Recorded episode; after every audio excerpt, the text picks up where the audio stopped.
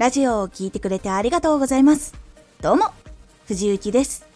毎日16時、19時、22時に声優だった経験を活かして初心者でも発信上級者になれる情報を発信しています。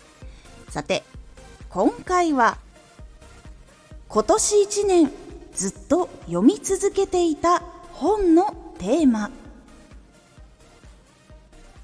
今年振り返ってみるとたくさんいろんな本を読んできましたが主に2つのことを勉強し続けていました。今年1年ずっと読み続けていた本のテーマ。この2つのテーマの片方は一番大事にしていること。そしてもう一つは一番知らなくて苦手と感じていたことがあったものを身につけるようにしました。では私が1年ずっと読み続けていた本のテーマは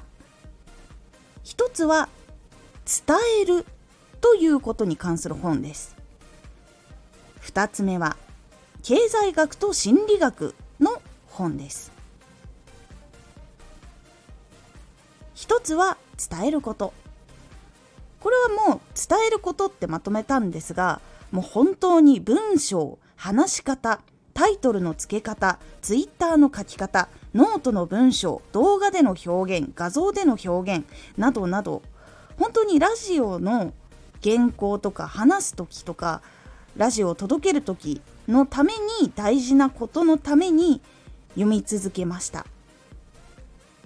やっぱアイコンがね大事なところもあったりとかタグがね大事だったりとかいろんなポイントもあるしラジオの内容も大事だしということで両方に関係するものをすごく読み漁った1年であります。文章の書き方の本などは本当に10冊以上読みました。一冊一冊どこを中心に書いてあるかというのがやっぱり違うのでそのことをラジオに使えるように読んで理解して噛み砕いて考え直してラジオを作ってきました。なのでタイトルのことをすごく集中して話した時もあるし文章を組み立てる時にこういうのを作っていった方が聞いている人には届きやすいっていうこととかどういう構成にしたりとかどういうことを仕掛けていった方が聞く人に入りやすいのかとか結構いろんなことを細かく分けてお話ししてきました。そして2つ目は経済学と心理学。特に心理学って言ったんですけど実は行動心理学の方だったりします。なんでその行動を起こすのか的なやつになります。結構なので経済学に関係のある心理学っていうのを一緒に結構本で読んでいました。この2つは活動している中で知っておいた方がいいっていうことはずっと感じ続けていたことです。活動することでお客様からお金をいただくとか時間をいただくのだからしっかりその仕組みを知って相手にちゃんとしたものを届けていくとかそういうものを作り続けていくためとかもしくは自分のラジオのチャンネルの立ち位置とか結構発信でも聞いたと思うんですけどもいうポジションで活動をしていくっていうことが大事なのかとかどういう向き合い方をして活動していくことが大事なのかっていうことも通常とかほとんどは結構プレミアム配信でお話をしていたことなんですけどもそういうことをやっぱり勉強する必要があるなと思ったので勉強をしました。こちらはラジオを続けるとかラジオを始めるとか本当にラジオを始めたてとかっていうところの部分よりももっと先の話になっていたのでラジオを一つのちゃんとした活動とかそういう仕事として続けていこうと考えている方向けに作ったのでこっちはプレミアム配信で